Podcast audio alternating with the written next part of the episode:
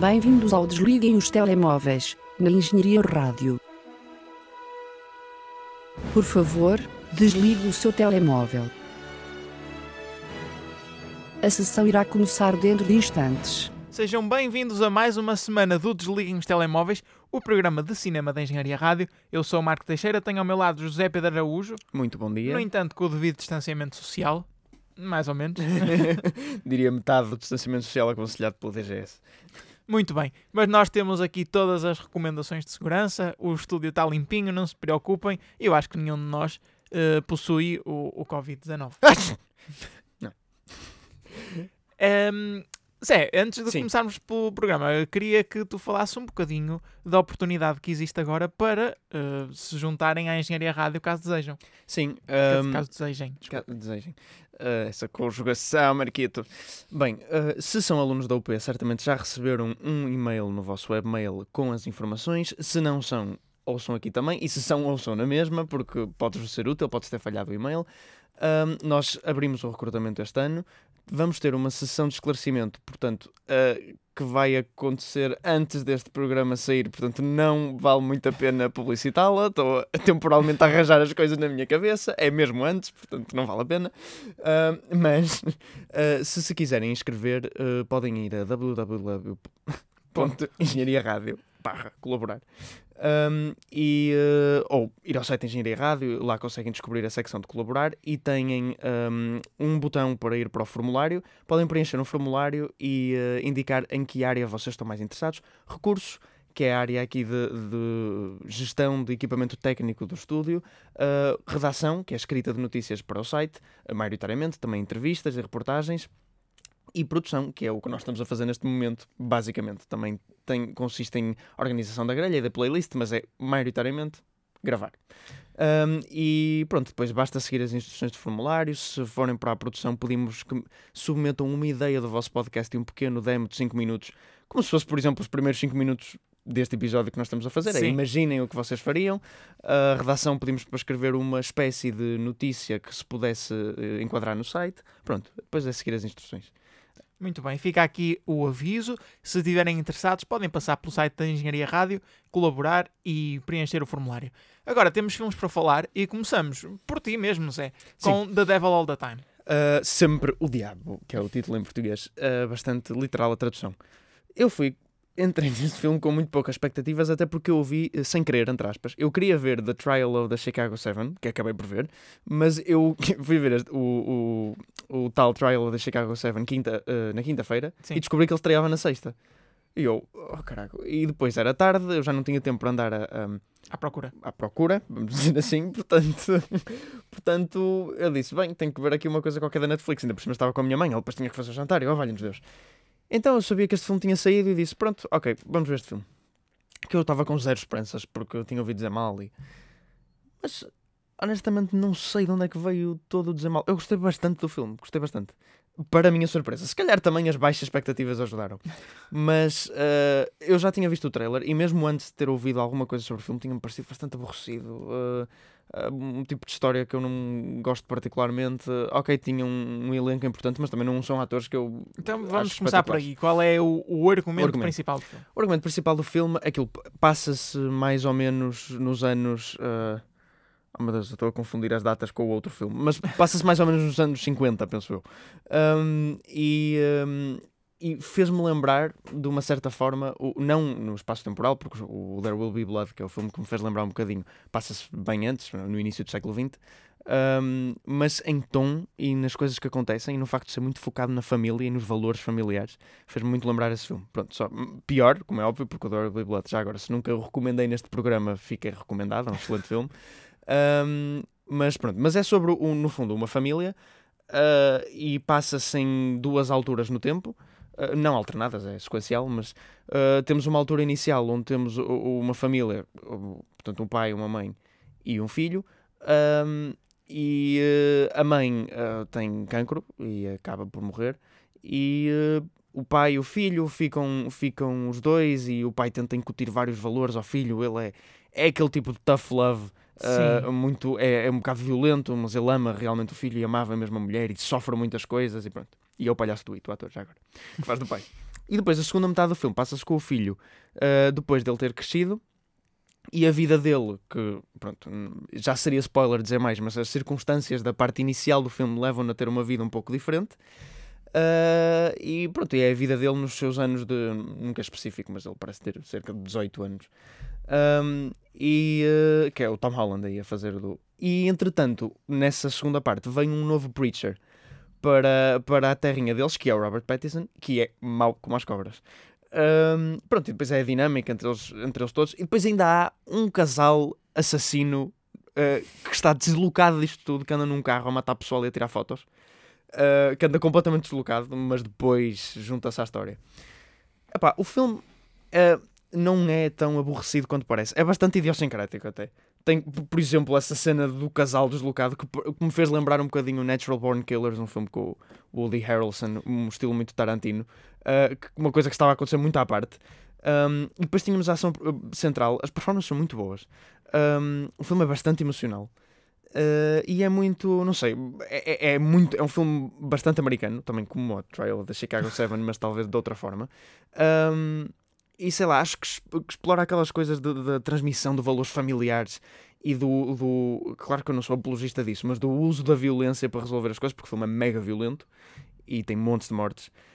Um, e do uso da violência para resolver as coisas, especialmente naquela altura, como pronto, um método que às vezes tem de ser. É, é o que é okay. é necessário, é tipo fazer justiça com as tuas próprias mãos. É esse tipo de filme. Precisas muito, oh, muito másculo, muito, mas, mas, mas ao mesmo tempo também em termos de cinematografia e, e, e escrita do diálogo é sutil, não é? Não é uma injeção de testosterona de todo. E tu não consegues perceber mais ou menos de onde é que vieram as más críticas? Opa, talvez, honestamente não sei, a maioria, a maioria das, das más críticas que eu li, e não estou a falar de críticos profissionais, estou mais a dizer o que vi na internet, Twitter, Sim. Letterboxd, etc, etc. Um, veio do facto de ser uma seca. Era, era isto. Que é uma crítica que parece um bocado redutora, mas por acaso é uma crítica que, que eu, por exemplo, não gosto muito de fazer aos filmes porque parece um bocado fácil e, e se calhar mais culpa minha do que do filme. E por acaso é uma crítica que eu não costumo ver muito feita online, porque de facto é uma crítica um bocado redutora e fácil. Mas foi a que eu vi mais, portanto disse: bem, isto deve ser mesmo uma seca. Tipo, preferia passar 3 horas a olhar para uma parede a, a secar tinta, coisa. Mas não, eu não achei de todo. O filme tem 2 horas e 20 e é extremamente engaging. Eu, eu nunca fiquei aborrecido. Uh, e estava a ver com, com outra pessoa Sim. que também achou o mesmo. E. Um, e não, não percebo a fonte mais críticas. Opa, se calhar alguns pontos mais clichê no argumento, assim, não é uma história super inovadora, mas também não é isso que se quer deste tipo de filmes. Uh, não sei, eu achei que o que o filme fez foi competente em fazê-lo uh, e, e gostei, gostei bastante.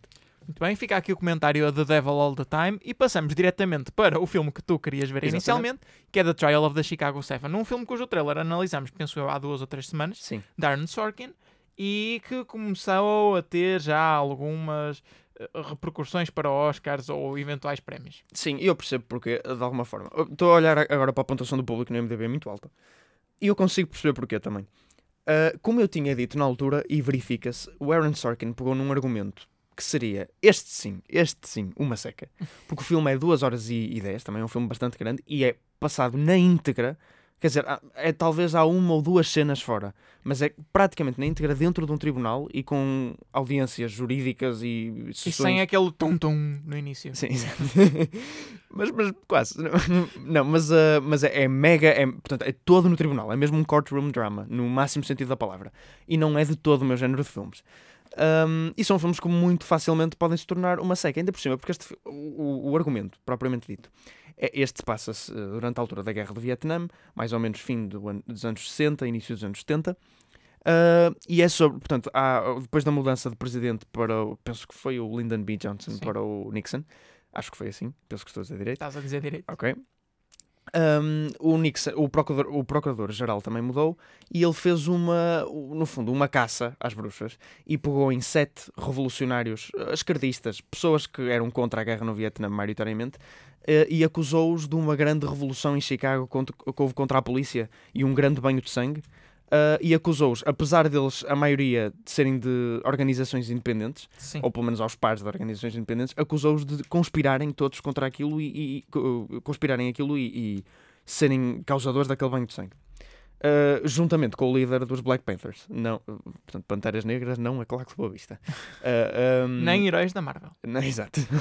um, que é o oitavo, assim por dizer, até porque ele estava muito desviado do assunto e foi mais uma questão racial colocá-lo no julgamento que outra coisa. Pronto. E depois temos estes sete uh, indivíduos, mais o líder dos Black Panther, mais os seus dois advogados, a lutarem contra tudo e contra todos, no fundo, porque o Estado Uh, é que o está, não, é o procurador-geral que, que, o está a acusar e o juiz é extremamente parcial, extremamente parcial. Um, e pronto, o filme é eles todos eles sempre a tentarem uh, um, dissuadir, uh, dissuadir, não no mau sentido, eles estão a dizer de facto maioritariamente a verdade. Um, a dizer que, que, pronto, eles não foram culpados, o, o, o, júri faz tudo, inclusive tipo trocar membros, o júri não, desculpa, o juiz Sim. faz tudo, inclusive trocar membros do júri uh, que estavam, uh, que pareciam estar a favor deles, pronto, está tudo contra eles. O filme em si um, o Aaron Sorkin tem o, o que ele tem e já fez que eu já falei no filme anterior que eu vi dele, o uh, Molly's Game, que também era uma história de, que pareceria eventualmente aborrecida. Ele faz diálogo mega dinâmico e, e, e, este filme é tudo menos aborrecido. Consegue-te prender imenso de uma, de uma situação que achavas que seria um pouco seca. Um, há, há, as personagens são super dinâmicas e só que isso tem algum problema também, porque eh, soa um bocado falso e sensacionalista. E é, e é demasiado sensacionalista. Uh, tens poucos momentos uh, de relação humana e é tudo como se fosse tipo. Ele escreve os personagens dele como se fossem mega génios a debitar discursos. Sim. Eu vi até um comentário sobre este filme que é uh, o, o Aaron Sorkin, depois de escrever o, este argumento, cada vez que escreveu uma linha de diálogo, batia uma.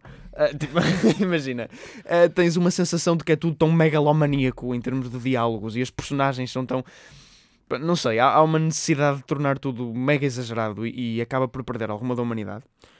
E eu, eu também fiz esse exercício em pensar: porquê é que resultou isto? Porque é um bocado a mesma coisa. Porquê é que resultou para a rede social? Quando, não é ele a realizar, é ele a escrever, que também é uma coisa que eu já vou à frente e que também influencia. Porquê é que resultou para a rede social e porquê é que não resulta tão bem? Resulta, mas porquê é que não resulta tão bem para estes filmes que ele faz ele a realizar?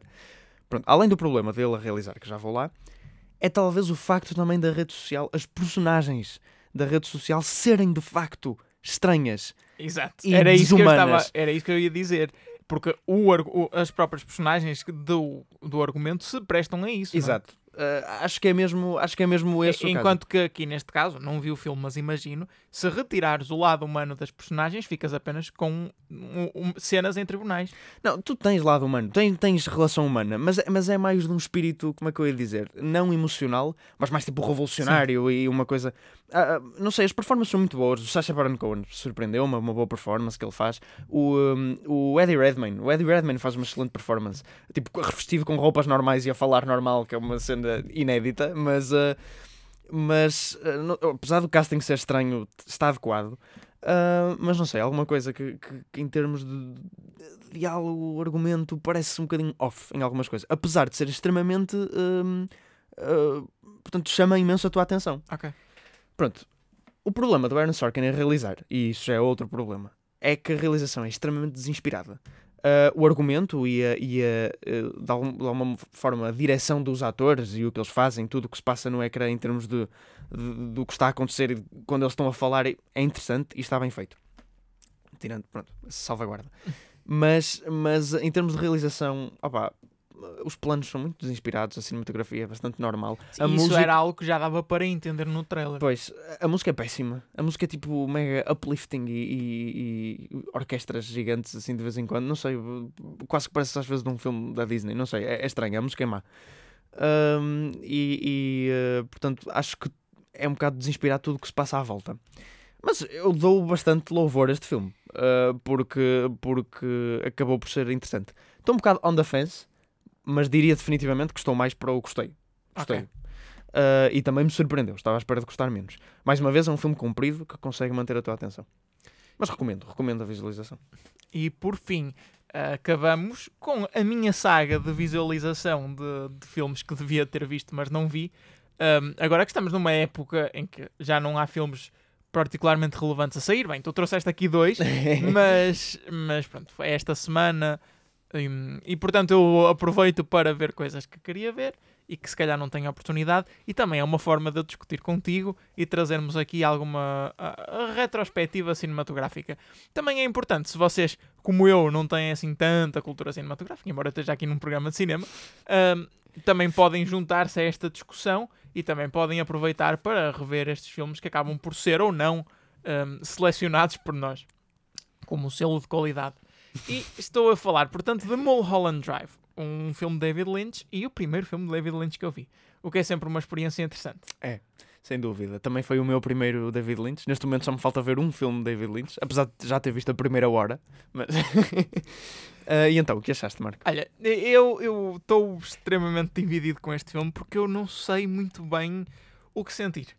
Um, e eu acho que este filme é, é, é mesmo filme que é obrigatório ver duas vezes. E já lá vou porquê, já lá vou dizer porquê, mas, mas vamos começar pelo mais básico, pelo mais instintivo. Um, que seria o que é que o filme me fez sentir? E eu nem isso sei. É, é mesmo uma sensação estranha. Um, eu não sei muito bem o que é que o filme me quis dizer, mas o filme disse qualquer coisa. É, é mesmo. É, é uma coisa que é difícil de escrutinar. Eu não consigo discutir este filme porque eu sinto que ele é tão fechado sobre si próprio que eu não consigo muito bem dizer o que é que eu gostei e o que é que eu não gostei. E eu nem sequer tenho bem a certeza se gostei ou não do filme. Hum, portanto, se calhar vamos passar para coisas que eu consigo discutir. Ok. E o que é que eu consigo discutir assim de mais relevante? Eu acho que este filme tem um problema muito grande que é. eh, tem um argumento que é. Concordes ou, ok, concordes ou não, mas é, é complexo no sentido em que não é muito direto, não, é, não vai direto ao assunto. Portanto, tu tens de ter ali um bocadinho de, de tato e de paciência para o escrutinar. No entanto, o filme tenta incutir uma sensação de tensão e de mistério que é transversal ao filme todo. O filme é, é grande, tem 2 horas e meia, e durante esses, essas 2 horas e meia parece que é um build-up sem interrupção para um susto num filme de terror. É isso que parece, mesmo com a música, com o tipo de imagens. E então, por causa disso, e também pelo facto de que o filme te apresenta um mistério logo no início, hum, e pronto, eu não vou dizer se o resolve ou não, porque isso é spoiler do filme. Tu, tu ficas sempre na defensiva a tentar perceber ali com atenção o que é que é o mistério e uh, perceber de onde é que vem aquele build-up todo do filme, que acabas por te distrair e não conseguir experienciar o filme devidamente. Um, é, é quase, eu, eu entendo isto como quase como uma camada protetora do filme. Tipo, a dizer, ah, não, se quando tu vês isto pela primeira vez vais estar de tal maneira sobre tensão e, e na defensiva que tu não vais conseguir perceber as coisas importantes do filme. Um, e por daí é que, eu, é que eu acho que o filme tem mesmo que ser visto duas vezes. Que é a primeira vez tu vês e sentes mais visceralmente aquilo que o filme é por fora, e depois na segunda vez és capaz de já estás um pouco mais relaxado e com atenção aos pormenores que realmente interessam. E este filme é muito de pormenores. Um, o modo como ele conta a narrativa é quase como em dois momentos uh, sobrepostos. O primeiro é aquilo que está a acontecer em termos da ação, das personagens, o que é que as personagens fazem e dizem.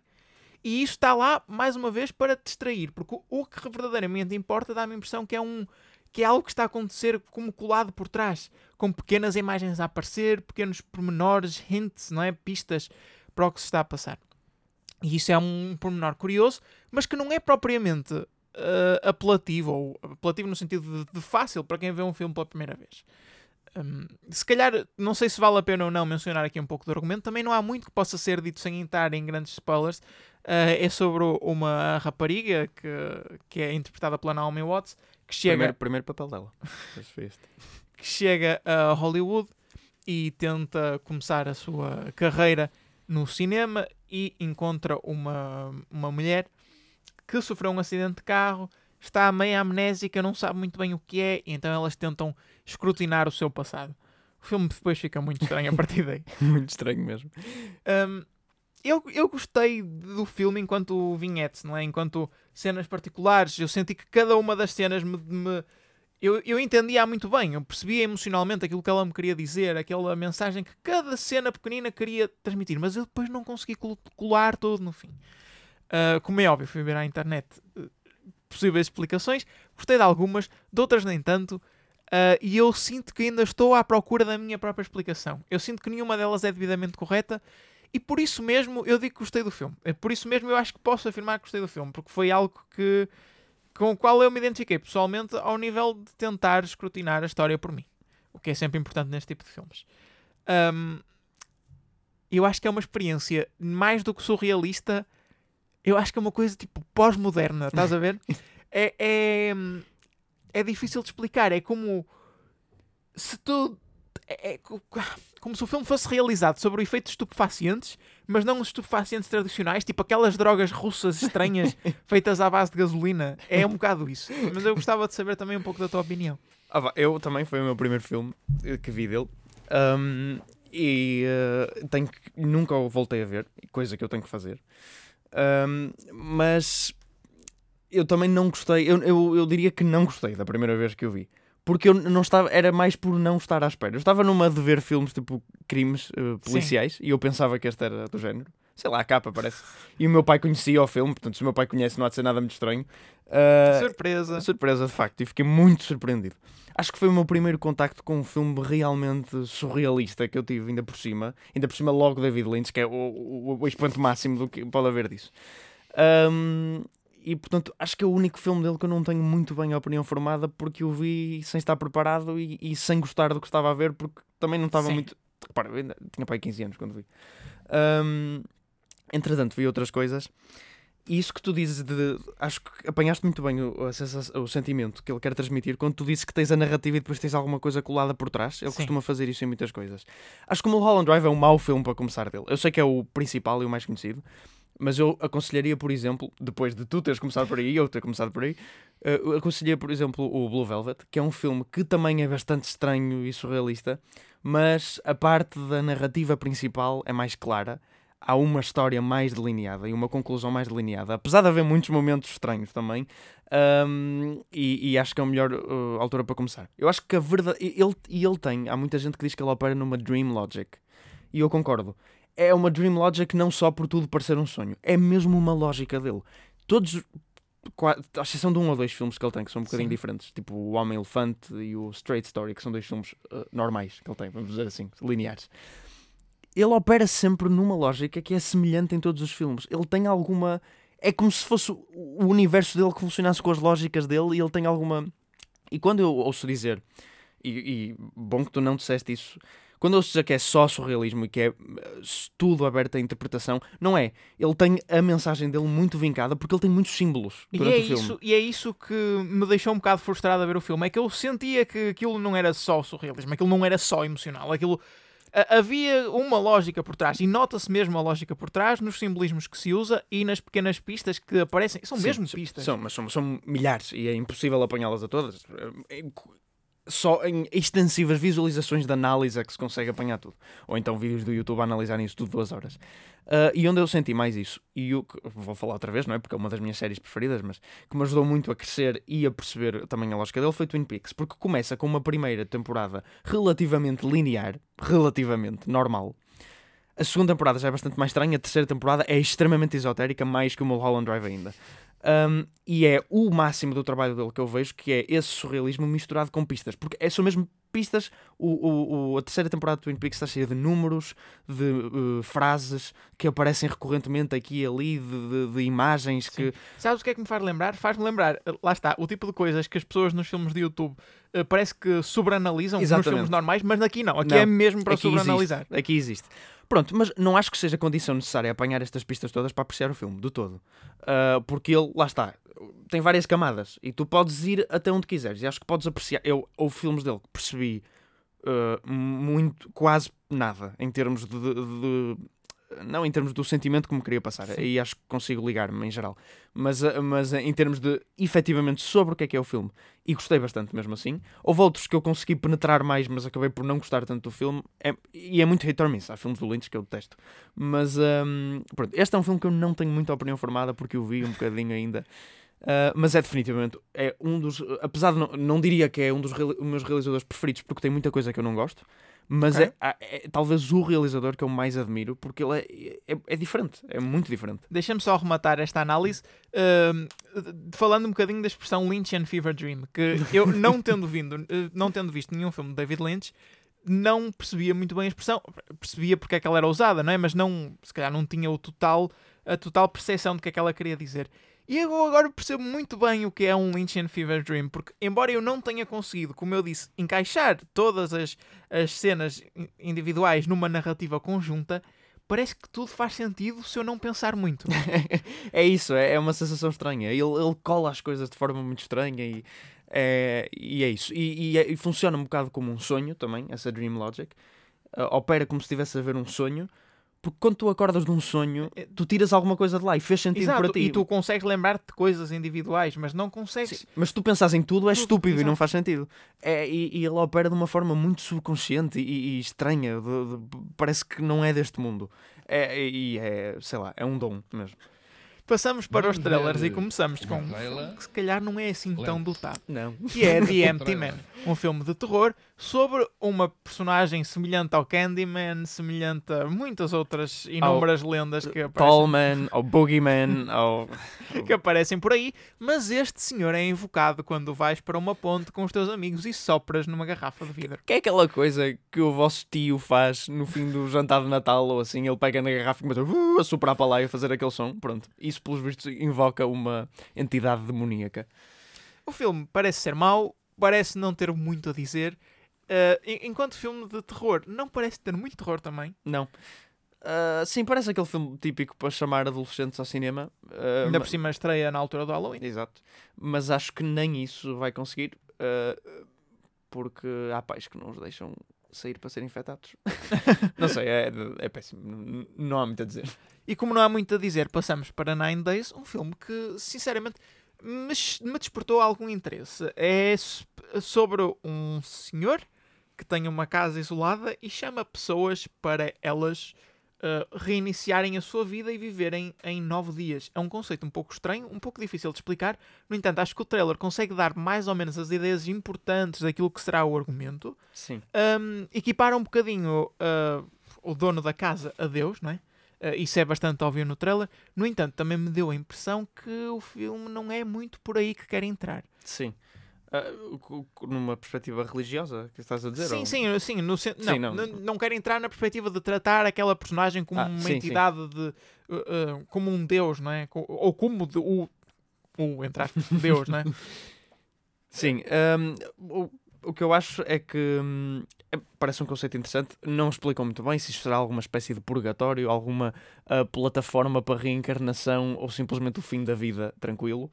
Hum, Lá está, é, é isso que eu estava a dizer. Eu acho que o filme não vai para nenhuma dessas sim, opções. Não vai explicar nada. É simplesmente um sítio que as pessoas vão quando ainda morrem, talvez. Não, eu acho, que, eu acho que o filme, e mesmo pelo trailer, eu acho que o filme se tenta distanciar um bocadinho dessa ideia. Ok, ok. É quase como se fosse um, um elemento narrativo para tu falares da vida inteira e do mundo, mas como o mundo é muito grande, tu condensas aquilo em nove Algumas dias e vidas. em poucas personagens. Ok. Sim, que não vai ter uh, plot twist final. Oh meu Deus, final ao inferno. Sim. Ok. Ahm, sim, também concordo. Parece um filme mais ah, emocional, assim. Como é que eu descreveria? Um bocado leve. Ah, não no sentido de ser. Cenas de paisagem da BBC. um bocadinho. Ahm, pronto, mas como tu disseste também no início do trailer, ele introduz este conceito e parece mais interessante. Eu até tinha o filme na minha watchlist, já tinha visto o conceito e as críticas, devo admitir, que também pesam e, e eram boas. Ahm, mas depois, lá mais para a parte final do trailer, aquilo começa com berros na praia, que, que é muito reminiscente de. E nós temos feito esta crítica várias vezes, mas do típico filme indie.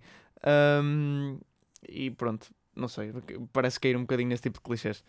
Vamos esperar para ver. hum, e, e se calhar até traremos aqui um comentário, não sei, quem sabe. Hillbilly Elegy é outro filme que te despertou interesse. Sim. um filme da Netflix com Amy Adams e Glenn Close sobre uma família americana, hum, três gerações, portanto a avó, a mãe e o filho. A mãe tem alguns problemas pronto, com a vida em geral hum, e o filme explora a relação entre os três, o crescimento do, do mais novo hum, e a- mais a dinâmica entre ele e a avó do que Sim. propriamente as outras coisas. Também a dinâmica entre ele e a mãe, a mãe e a avó, no fundo, liga um bocadinho tudo, né? Ahm, pronto, parece um filme, apesar de ser da Netflix, parece um filme típico Oscar bait, não é? Um bocadinho. Sim. Performances muito fortes, muito emocionais, muito potentes. E quer dizer, eh, eu, e Ron Howard, lá está, é um realizador já eh, versado nessa, nessa hum, linha. Portanto, tu, se fores ver aí três filmes que aparecem dele, é Uma Mente Brilhante, que ganhou efetivamente o Oscar de melhor filme e o Oscar de melhor ator. Uh, Apollo 13 e Frost Nixon, que também são dois filmes que tiveram um monte de nomeações para os Oscars. Portanto, ele uh, já está versado nesta área. Uh, mas parece pronto, parece Oscar bait no sentido mau da palavra, eu acho. Que é um bocadinho. Mas pronto, é, é, se eu visse o trailer de Manchester by the Sea, também diria que parece Oscar bait e na verdade, apesar de o ser, é um filme excelente. Uh, portanto, não estou, não estou a dizer que este filme é necessariamente mau e, e que é feito para. e que este, este, tipo de performance, este tipo de história muito americana, muito familiar, é feita para ganhar Oscars. Sim. Uh, pode ser simplesmente um, um projeto autêntico que vem da. que a Netflix aproveitou porque se insere nesse mercado, mas. Um, não sei, parece. rings a little false em algumas partes. Mas, eu mas não sei isso, se isso- concordo plenamente contigo, porque aquilo que eu vi das performances pareceu-me decentes. Não me pareceu ver aquele tipo de, de diálogo, de, emocion, de, de emoções exageradas que se vê normalmente neste tipo de filmes quando são Oscar bait, eh, no mau sentido da palavra. Portanto, eh, eu acho que se calhar não será assim um descarrilamento tão grande. Sim, é, é possível. Também eu estou a falar só do, do que me deu a Sim. entender o trailer. É preciso ver o filme, como é óbvio. E por fim, temos Jungle Land, um filme que eu aqui sim não tenho muito que dizer, porque não se percebe muito bem qual é a história, sobre um boxer que tenta entrar numa competição do género Battle Royale para ganhar muito dinheiro. Mas e... depois há dois. depois- não sei. Também não sei muito bem o que se passa. Eu não sou grande fã de filmes de desporto. Eu sei que este parece um pouco diferente, até lá, para o fim já mete armas e violência e ok, aquilo descarrila e não há de ser um filme bem sobre desporto. Mas todos os filmes que envolvem desporto de alguma forma, sendo mais comerciais, são sempre iguais, sendo menos, também costumam seguir um bocadinho essa veia. Tem sempre aquela coisa do underdog e tem sempre um, um primeiro match onde ele sai muito bem, depois o segundo onde ele cai e tens a redenção no fim, tens sempre aquele problema com drogas barra violência barra dinheiro. É um bocado sempre a mesma coisa, filmes sobre desporto, especialmente boxe. Os americanos adoram filmes de boxe. Ah, e eu não percebo qual é a obsessão. Não sei, a história de crescimento individual que o boxe traz deve ser muito rewarding. Ah, e, como tal, não me mostro muito entusiasmado para ver isto. Mas Passamos para o box office. Se bem se lembram, a semana passada o Instituto de Cinema e de Audiovisual ainda não tinha disponibilizado à data da gravação os dados da semana passada.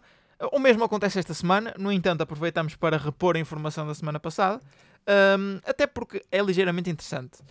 A Greenland continua em primeiro, já está na sua terceira semana, fez 35 mil euros e ficou à frente de Mãe Fora de Assento em Casa, a comédia francesa, que estreou em segundo lugar, com 20 mil euros feitos em Portugal. E cá está a comédia francesa a triunfar em Portugal. E Marco, devo conhecer, devo-te dizer que uma amiga nossa que nós conhecemos foi ver este filme ao cinema e contribuiu para estes 20 mil, 20 mil euros.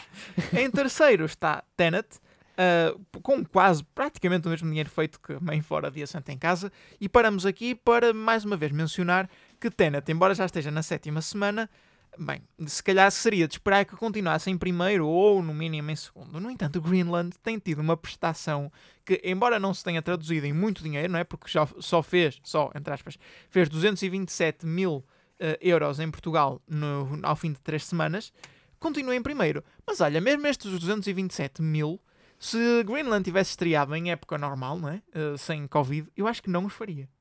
Hum, achas? Hum, não sei. É assim, temos que considerar os filmes que estariam no cinema nesta altura, né? Wonder Womans e etc. Assim sendo, talvez. É possível. Um, e como é que explicas este terceiro lugar de Tenet? Porque Tenet, mais uma vez, no total tem quatro- 840 mil euros feitos em Portugal. Em condições normais, provavelmente, até diria que superaria os 2 milhões, talvez. Hum, talvez não, porque apesar de ser um filme do Nolan, é o menos audience friendly que ele fez. Certo. Mas este dinheiro quer dizer que nem toda a gente o viu ainda. Uh, no entanto, está em terceiro. Como é que tu explicas isto? Há alguma, alguma apreensão dos portugueses em ir ao cinema ainda? Sim, eu acho que sim. As coisas estão a piorar ah, agora, ainda mais. Portanto, há mais apreensão. Também acho que a maioria de pessoas que queria ver eh, realmente Tenet viu. Porque grande parte desses hipotéticos 2 milhões seria de pessoal ah, arrastado, entre aspas, ou pessoal que ia ver não propriamente por paixão, mas tipo, ok, é um blockbuster no Ok. cinema. Um, acrescido à coisa de não ser propriamente. A palavra passa e diz: Olha, não vais ver o Tenet, eu não percebi nada. Acho que esta frase vai ser muito repetida, portanto é possível que hum, é possível que isso não ajude. Vamos continuar pelo top 10. Em quarto ficou Liga dos Animais Fantásticos. Em quinto, a estreia do Legado, com 16 mil euros. After, depois da verdade, cai para sexto lugar o Anda Morte de Ricardo Reis. Embora tenha tido muito orçamento publicitário, está em sétimo na sua segunda semana. Podemos dizer que é um dos derrotados do box office nacional. Penso Eu- que sim. Toda a gente sai derrotada agora, mas dentro dos derrotados, um derrotado.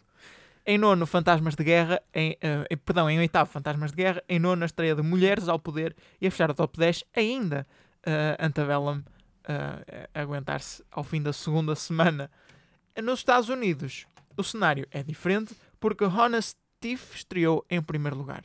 Uh, fez um total de 3 milhões e 700 mil dólares, o que para os Estados Unidos é bastante, bastante pouco. Em segundo, cai uma posição desde a semana passada The War with Grandpa. E em terceiro, também, tal como em Portugal, Tenet. Em quarto está a re-release de Nightmare Before Christmas. Em quinto, também a re-release de Hocus Pocus, que para re- re-release tem aguentado muito bem no top 10 Sim, sim. dos Estados Unidos. Em sexto, estreou Two Hearts. A New Mutants cai para a sétima posição. E paramos aqui para falar um pouco New, de, da New Mutants. O filme tinha tudo para ser um desastre. Aparentemente foi um desastre e foi um desastre também de bilheteira, mesmo para além das circunstâncias onde nós estamos. Sim, eu acho que mesmo estando a viver isto foi um desastre porque ele fez neste momento 22 milhões de dólares. Uh, se ele fosse lançado numa época normal, seria um flop na mesma, mas um flop à volta dos, diria, 60, 70 Sim. milhões. Um, agora 20 é preocupante. Uh, mas quer dizer, o que é que estão à espera de um filme cujo primeiro trailer saiu há 3 anos? Unhinged cai de quinto para oitavo e depois temos a estreia em nono e em décimo, respectivamente, de Love and Monsters e The Kid Detective. Hum, Deixa-me só mencionar que Coco está em décimo primeiro. Zé, a Disney tem estado a fazer algumas movimentações um pouco controversas. Uh, vamos começar com o seu plano de reestruturação que aparentemente coloca ainda mais ênfase no streaming mas se calhar a notícia não seria o maior ênfase no streaming, mas sim o facto de se querer reduzir quase só a streaming. Ora. não, pois isso foi o que nós já tínhamos discutido a semana passada. Era um indício, o facto do Soul, uma grande produção da Pixar, com muito trabalho e amor por Sim. detrás, quero acreditar. Foi posta na- no Disney, Disney Plus, Plus. portanto, a estrear no Disney Plus e foi tirada do cinema. É que não foi adiada, foi. Não vai estrear no cinema. E esta. Pronto, isso, isso já refletia este sentimento de maior foco no streaming. Durante quanto tempo é uma questão, porque não acredito que eles possam ficar muito tempo a viver disto. Um, Olha que eu não sei, porque normalmente quando tu fazes um plano de reestruturação na, na empresa, ah, não é uma coisa para durar um ano ou durar dois anos, que seria aquilo que se esperaria tendo em se fosse uma movimentação resultante da pandemia. Verdade, mas uh, é assim, eles também precisam de conteúdo para a Disney Plus. A Disney Plus tem neste momento muito pouco conteúdo original. Certo. Uh, trabalha à- à base de nostalgia. Ponto. Um, portanto, eu percebo que eles precisem de, de- de focar-se nisso. A Netflix está milhas à frente deles, até porque a Netflix é somente aquilo, portanto, tem muito mais foco. Um, eu percebo isso de alguma forma, eles quererem melhorar o serviço de streaming que têm, porque neste momento não está muito bom.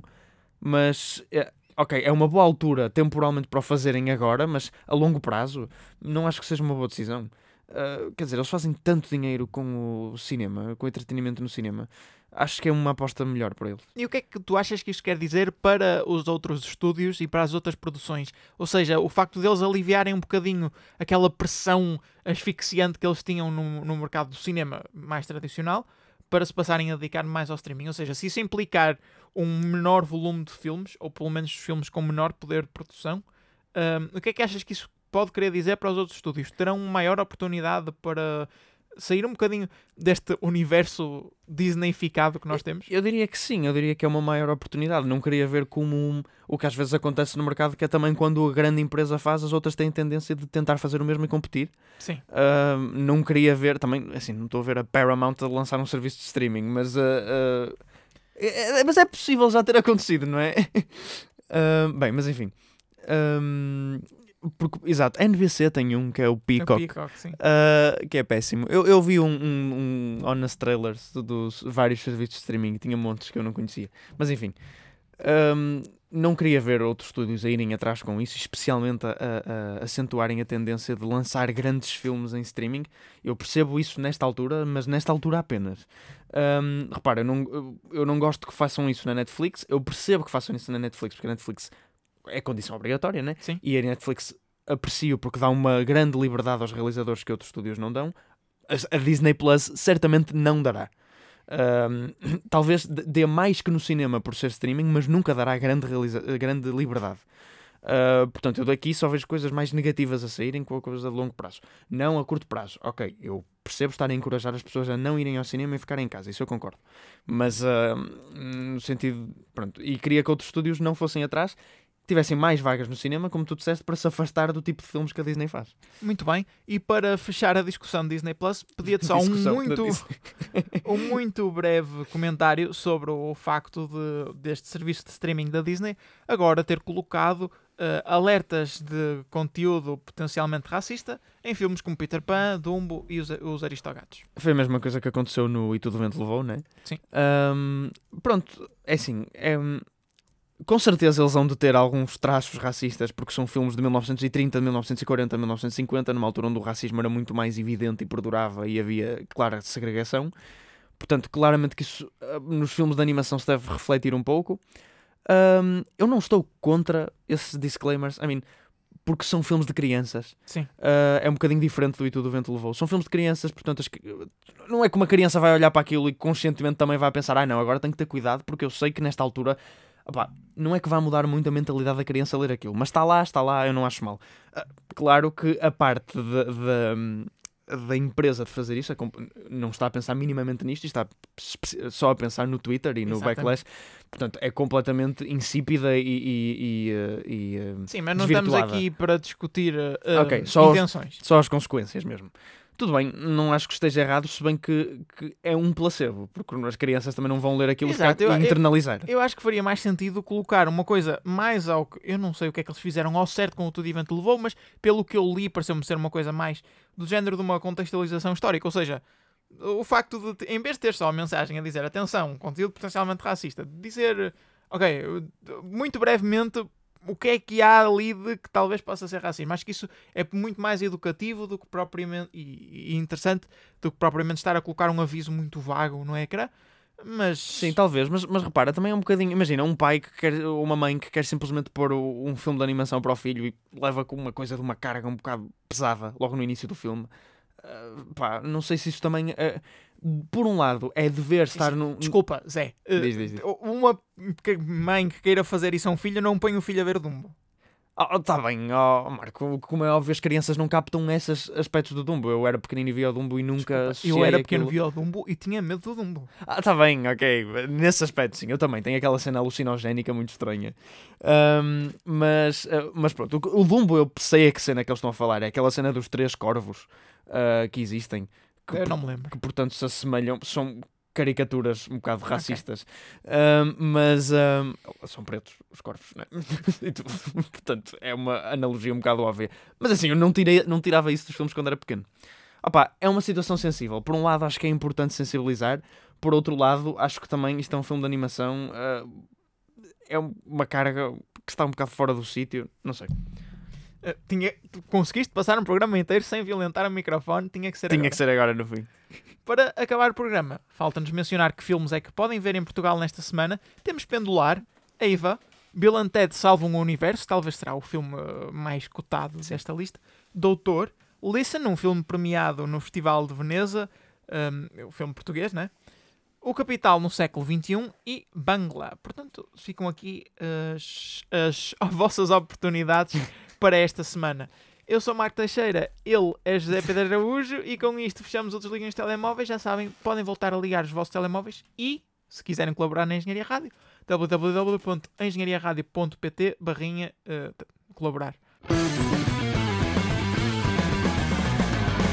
Engenharia Rádio.